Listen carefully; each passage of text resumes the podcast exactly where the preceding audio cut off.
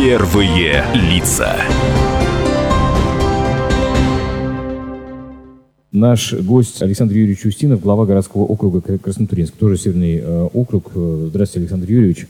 Добрый день. Расскажите, пожалуйста, а как вы стали э, главой городского округа? О вашей биографии, можно сказать. Потому что, как мы уже установили, знаете, оно у всех очень разное, и главами не рождаются, да, главами не становятся. Как это произошло в вашем случае? Э, ну, я свою трудовую деятельность начал в 1993 году. Э, пришел работать на карьер кирпичного завода э, руководителем. И в 2001 году, проработав 8 лет, перешел работать в администрацию городского округа председателем комитета жилищно-коммунального хозяйства, ну, транспорта, связи, энергетики и природопользования. В 2003 году стал заместителем главы по жилищно-коммунальному хозяйству и проработал практически до 2011 года в этой должности. То есть полностью изучил город, его инженерную инфраструктуру, ну и, понятно, все вопросы, связанные с содержанием, эксплуатацией, вообще жизнью города э, и поселков. Э, самое главное, наверное, это то, что в 2011 году э, я перешел работать в Министерство энергетики и ЖКХ Свердловской области, был руководителем отдела тарифообразования, экономики и развития тоже жилищно-коммунального хозяйства. У нас как раз работал по 185 му федеральному закону, который позволял регионам привлекать средства фонда реформирования жилищно-коммунального хозяйства на ликвидацию аварийного жилищного фонда, на капитальный ремонт многоквартирных домов. И в 2013 году принял участие э, уже в Краснотуринске э, в выборах главы городского округа, э, народных выборах, и получил 45% голосов жителей, которые приняли участие в голосовании. В 2017 году был переизбран Думой городского округа Краснотуринск, то есть я уже в данной должности нахожусь шестой год mm-hmm. и работаю по настоящее время. Хорошо. А, вот, э, сейчас реализуется, мы немножко по-другому сейчас построим наше общение, чем э, с предыдущими гостями. Сейчас реализуется программа «Пятилетка развития» у нас в регионе, да, вот, которую поддерживает губернатор, э, в частности. Можете немножко рассказать о том, как в Краснотуринске, в чем конкретно эта программа реализуется, каким образом? Вообще программа очень своевременная очень нужная. И спасибо Евгению Владимировичу, что он дал старт этой программе. Э, Все конкретно. Э, разделили на пять блоков, в каждом блоке по пять проектов. Э, основные самые направления, которые необходимы, наверное, каждому жителю, не только Свердловской области, а вообще Российской Федерации, наверное, вообще каждому жителю. Ну, возьмем самый, наверное, такой животрепещущий тему – это здравоохранение. У нас межмуниципальный центр, который обслуживает несколько муниципальных образований севера Свердловской области. И, конечно же, пять направлений, которые есть в этой сфере здравоохранения, они реализуются у нас на территории. Ну, первое, что хочу сказать. Мы э, очень усилились по диагностическому оборудованию. Э, второе, мы на себя взяли определенные обязательства по э, диспансеризации людей, э, по вообще э, пониманию и объяснению, для чего это нужно сделать. И делаем больше профилактику, э, э делаем больше упор на профилактику здорового образа жизни. Это все взаимосвязано. То есть нельзя разделить как бы лечение, профилактику. Это все должно быть как бы вместе и в комплексе. Вот это у нас решается. Конечно, неотъемлемая часть ремонта, и, конечно, неотъемлемая часть – это новые машины скорой помощи, которые необходимы всем. Э, это санитарная авиация. Это очень-очень большой комплекс вопросов. Mm. Сфера образования. У нас будет построена школа, э, новая полностью, которая закроет полностью проблему, и у нас дети не будут учиться во вторую смену. Это ремонты детских садов капитальные, причем не просто текущие ремонты какие-то, именно конкретно полностью выселяем детей, переводим их в другие детские сады, выселяем э, тех, кто занимается воспитанием детей. То есть и никто краской не дышит, другими словами? Никто краской не дышит в процессе ремонта. Полностью на год практически мы это здание капитально ремонтируем. Вот мы уже второе здание капитально отремонтировали в прошлом году, и сейчас будем планировать третье здание. Но сейчас мы пошли дальше. Мы выкупили у собственника когда в свое время еще детские сады переводили во всякие конторы, во всякие офисы, мы сейчас приобрели в муниципальную собственность данное здание, и сейчас точно так же, благодаря пятилетке развития, начиная с 2020 года мы это здание будем превращать в новый детский садик, но уже не двухэтажный, а трехэтажный, на 280 мест, как раз в самом густонаселенном районе заречном э, города Краснотуринска. Вот это, наверное, самый показательный момент, и его главные жители ждут. Э, не буду говорить про благоустройство, это у нас городская среда, это набережная, которую мы сделали в три этапа, и здесь, конечно же, тоже э, только концентрация усилий э, федерации, области и муниципалитета и внебюджетных источников позволила нам реализовать этот, на первый взгляд, вообще амбициозный и невыполнимый проект. Но мы его за три года сделали. И я очень рад тому, что у нас это получилось. Такой вопрос. Э, мы примерно понимаем, из чего формируются бюджеты городов. Э, это, собственно говоря, отчисление предприятий и налог на доходы физических лиц, и межбюджетные трансферты, в частности, в нашем регионе, за которые вам приходится также биться, насколько я понимаю. А скажите, пожалуйста, возвращаясь к э, первому самому пункту, отчисление предприятий, а кто пополняет казну Краснотуринска? Бюджетная система, она у нас сбалансированная и Министерство финансов Свердловской области не считает бюджет Свердловской области. Э, в бюджет Свердловской области входит в том числе и бюджеты муниципальных образований, в том mm-hmm. числе бюджет Краснотуринска. И этот бюджет сбалансирован. Э, отчисление предприятий, организаций, э, в том числе и бюджетных учреждений, тоже отчисление заработной платы, это все поступает в общую казну, которая потом формируется из этих отчислений и внебюджетных источников в том числе. Конечно же, бюджет муниципалитетов на сегодня состоит из, э, основной источник доходов – это налог э, на доходы физических лиц, процент от этого налога, это налог на землю и налог на имущество физических лиц. Mm. Вот это основные налоги, которые пополняют казну. Конечно же, ну, я приведу пример, просто наш бюджет более 2 миллиардов рублей годовой, из которых 600 миллионов, практически около этой цифры, это собственные доходы. Все остальное – это областные трансферты, субсидии, субвенции, и мы понимаем, что на каждое полномочия, которые имеет муниципалитет, либо э, Свердловская область делегировала эти полномочия на уровень муниципалитета, идет финансирование прямое на конкретные мероприятия.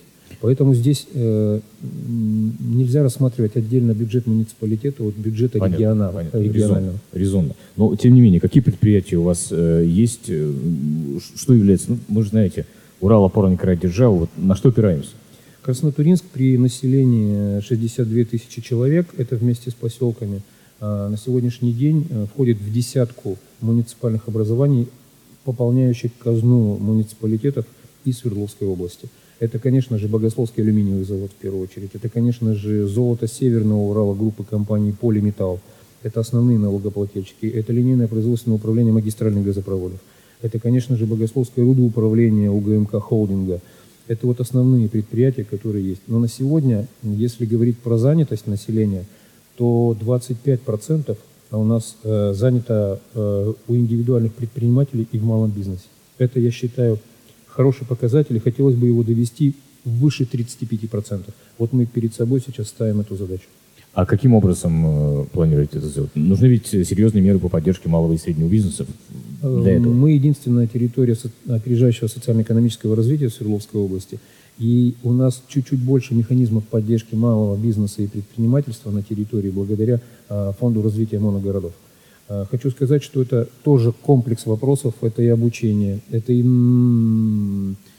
э, вопросы, которые связаны с тем, как объяснить людям, что стать предпринимателем это не страшно, не зазорно, это хорошо начать свое дело. Это большой курс э, школьников, э, ну, большая-большая очень работа. И, конечно же, механизмы поддержки, как новых предпринимателей, так и действующих сейчас предприятий. Это как и льготирование, как компенсация э, процентов по займам, э, это какие-то э, невозвратные э, гранты. Э, ну, это очень большая такая работа, которую мы целый точно комплекс. так же делаем. Это целый комплекс вопросов, которые решать и э, нужно понимать, что нет универсального механизма выращивания предпринимателей. Это сугубо индивидуально как и от территории, так и от покупательской способности населения. Есть у населения средства, они будут их тратить на предпринимателей. Если предприниматели могут дать то, что хотят люди, то, соответственно, получится вот эта связка. Если этой связки нет, то, ну, к сожалению, предпринимательство не будет развиваться динамично так, как это, понятно, развивается в Екатеринбурге. Э, в продолжение темы предпринимательства, сейчас очень модная э, есть такая штука, концессия или государственно-частное партнерство. У вас это применяется? Как раз мы школу планируем построить по муниципально-частному партнерству, по этой схеме. Сейчас мы полностью проработали этот механизм вместе с Министерством финансов, с Министерством образования, с Министерством строительства, с Корпорацией развития Среднего Урала. И, конечно же, здесь у нас идет застрельщиком Министерства инвестиций и развития Свердловской области. Э, на сегодняшний момент к нам э, вышел застройщик с частной инициативой по начале строительства школы. И сейчас мы согласовываем моменты концессионного соглашения, чтобы уже в течение 40 дней нам его заключить. И планируем э, с 2020 года начать строительство новой школы. Угу. Хорошо, те самые, та самая инвестиционная площадка получается у вас. Ну, насколько я понимаю, э, планируется что-то, наверное, и дальше, но пока об этом, наверное, преждевременно говорить, да? Так как мы территория опережающего социально-экономического развития, это дает определенные плюсы и бонусы. Э, мы чуть лучше, чем другие муниципалитеты с экономической точки зрения привлекательности. Но наш огромный самый минус, то, что мы далеко от города Екатеринбурга, это 400 километров. Э, географическое расположение, суровый климат – это те как раз минусы, которые не позволяют предпринимателям и крупным инвесторам заходить на нашу территорию. Ну, прямо скажем честно, они не хотят к нам ехать, потому что mm-hmm. лучше Западная Россия, лучше Татарстан, теплее, лучше логистика, интереснее и все остальное прочее. Поэтому мы пошли по пути э, совместных предприятий с теми уже существующими предприятиями, которые у нас есть. Яркий тому пример – это Богословский кабельный завод, совместное предприятие э, «Русал» и «ЛК Кабель», которые уже вышли на 80% мощность и к концу этого полугодия выйдут на 100% мощность выпуска кабельной продукции.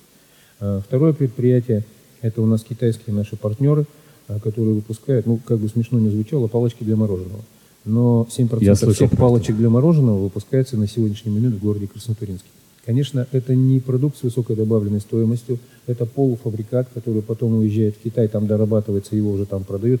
Но 80 рабочих мест, постоянная заработная плата высокая, хорошая. И это еще один шаг к тому, чтобы люди понимали, что у нас есть постоянные рабочие места.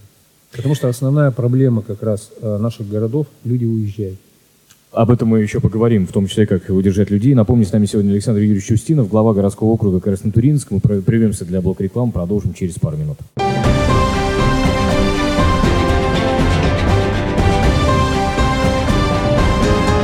Первые лица.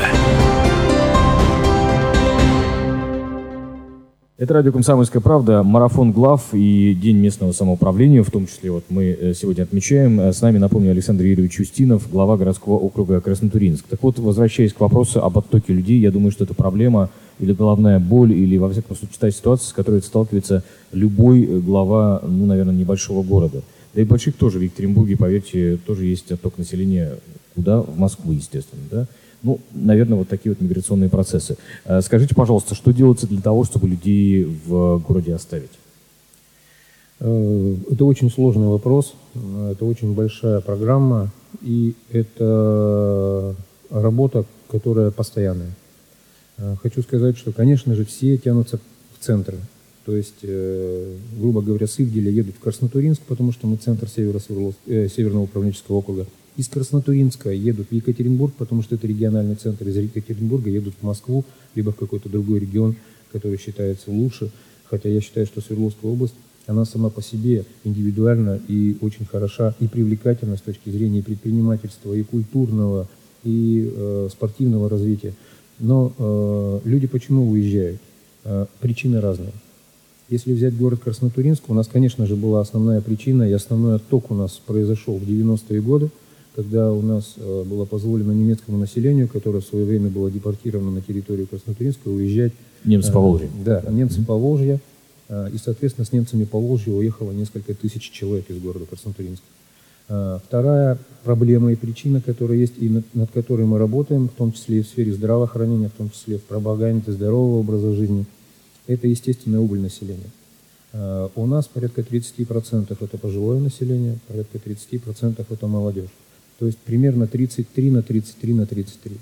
Но очень сложно удержать молодежь, потому что понятно, что они хотят туда, где конкурентоспособность, туда, где досуг, и туда, где комфортная городская среда. Ну, плюс они еще более мобильны. Плюс они еще более мобильны. Сейчас никто не привязывается к месту. Сейчас можно дистанционно работать э, спокойно в любой точке мира и получать э, те необходимые средства для э, себя и для своей семьи. Э, поэтому мы в первую очередь для себя поставили задачу, это комфортная городская среда. Первое, что мы начали, это восстановили центральную улицу, убрали из нее все рекламные щиты, восстановили все фасады и занялись ее озеленением. То есть мы открыли улицу, как она была раньше в 50-е, 60-е годы, придав именно естественный первоначальный облик города Краснотуринского. Он строился питерскими архитекторами, широкие 40-метровые улицы, большие сталинские ампирные дома. И вот мы как раз вот этот процесс закончили в прошлом году.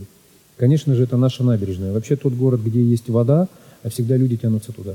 Понятно, что у нас 8 месяцев зима, но, по крайней мере, те 3 месяца лета, которые есть, мы пытались благоустроить, и сейчас уже, как показала практика, паломничество идет даже с соседних городов, и это очень хорошо. Подсветили фасады, э, сделали зону пешеходной, разделили ее на группы для пожилых людей, для молодых людей, для семейных людей. И вот практически вся набережная у нас сейчас заиграла. Сейчас у нас задача наполнить эту набережную предпринимателями, то есть это какие-то доступные вещи такие, летние кафе, какие-то ремесленные мастерские небольшие, какие-то досуговые вещи для детей, э, машинки в прокат, еще что-то. Планируем лодочную станцию там восстановить. Ну, то есть это целый комплекс мероприятий.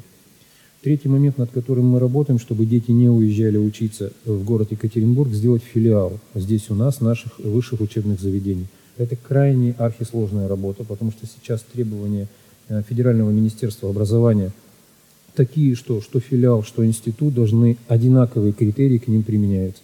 Это и количество иностранных студентов, это количество преподавателей с их определенным уровнем, то есть это доктора наук, это кандидаты э, наук должны быть присутствовать там. Это, конечно же, э, прохождение практики. И это очень много-много тех критериев, на которых сейчас как бы ориентируются все вузы. Э, мы договорились с Уральским федеральным университетом, мы договорились э, с горной академией, что все-таки у нас филиал останется. Это, еще раз подчеркиваю, крайне тяжело, но мы пошли на эти меры, потому что мы понимаем, что если ребенок уезжает, то он обратно уже не возвращается. Здесь, я думаю, что идеально было бы вернуть э, то, что было раньше, э, прохождение или пятилетнюю работу, если тебя mm-hmm. государство учит, то ты пять лет возвращаешься туда по направлению. Тем более у нас на каждой территории не хватает учителей, на каждой территории не хватает врачей, я думаю, вот эта практика позволила бы нам вернуть обратно молодежь. А когда они возвращаются после институтов, до 5 лет работают, они обрастают семьей, а наша задача помочь им детскими садиками, школами, досугом для детей, э, дополнительным образованием для детей. Я думаю, вот эти вопросы позволили бы комплексно решить, чтобы не уезжали. А э, такая вещь, как, например, если отклониться от э, сугубо каких-то экономических, около экономических вещей, поговорить, знаете, там, у нас сейчас э, акцент делается на патриотизме и вот любовь к малой родине. Э, для этого, может быть, что-то делается тоже у вас в городе? Это делается везде. Э, любовь к малой родине надо воспитывать с детского сада. Э, и его воспитывают, но, может быть, не в той мере, в которой хотелось бы. И что такое любовь к малой родине? Оно проявляется в различном.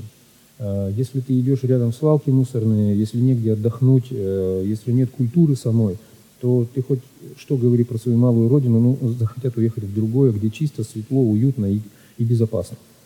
Поэтому здесь э, большой комплекс работ э, нужно сделать именно даже не патриотического, наверное, плана, а просто полюби свой город. Э, волонтерские движения, э, юнарные. Это очень большой комплекс вопросов, которые э, позволят как раз молодежи полюбить свой город. Вот мы когда восстановили улицу Ленина, я лично ходил к ребятам в школу, я ходил в техникум и просил, говорю, ребята, не рисуйте на фасадах. Мы сделали это для вас. Вот на сегодняшний момент ни на одном фасаде с внешней стороны улицы никаких надписей нет. Кроме дверей, э, кроме каких-то элементов, но на фасадах не пишут. То есть это работает?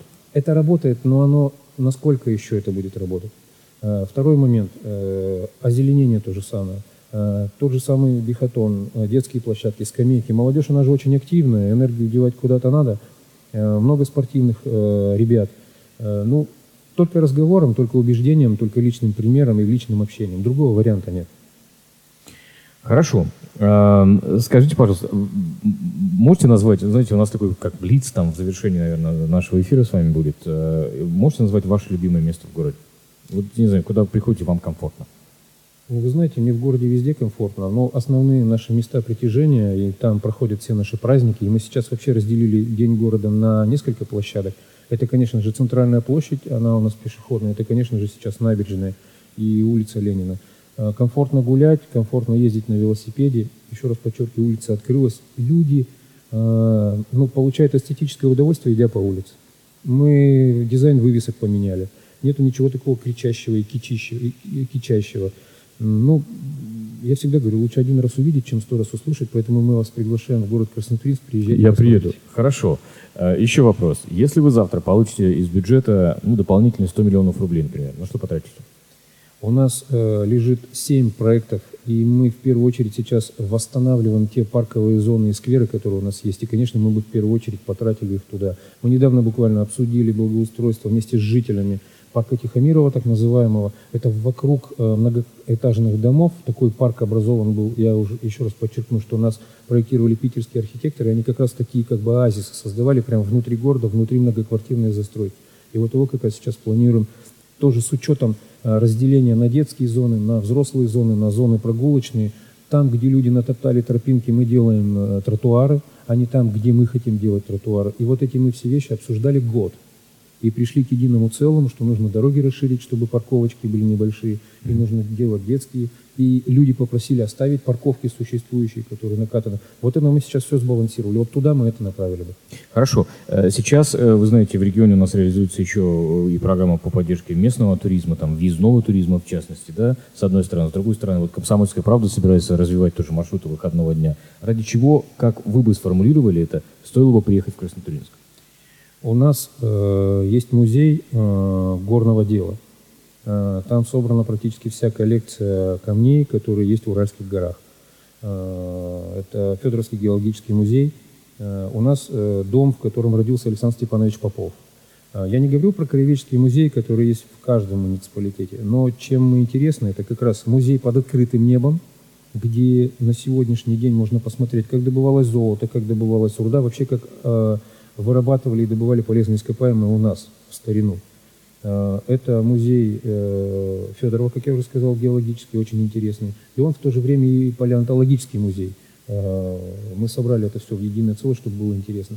Но на сегодня разработали концепцию, э, чтобы у нас на 4 часа можно было сделать программу по музеям, которые у нас как раз есть, у нас все компактно.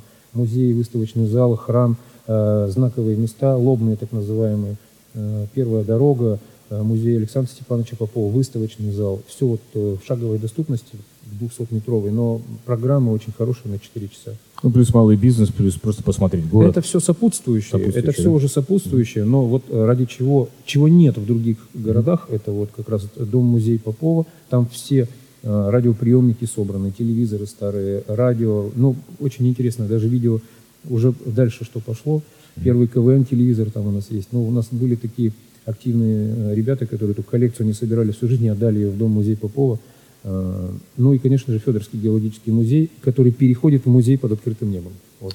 Здорово.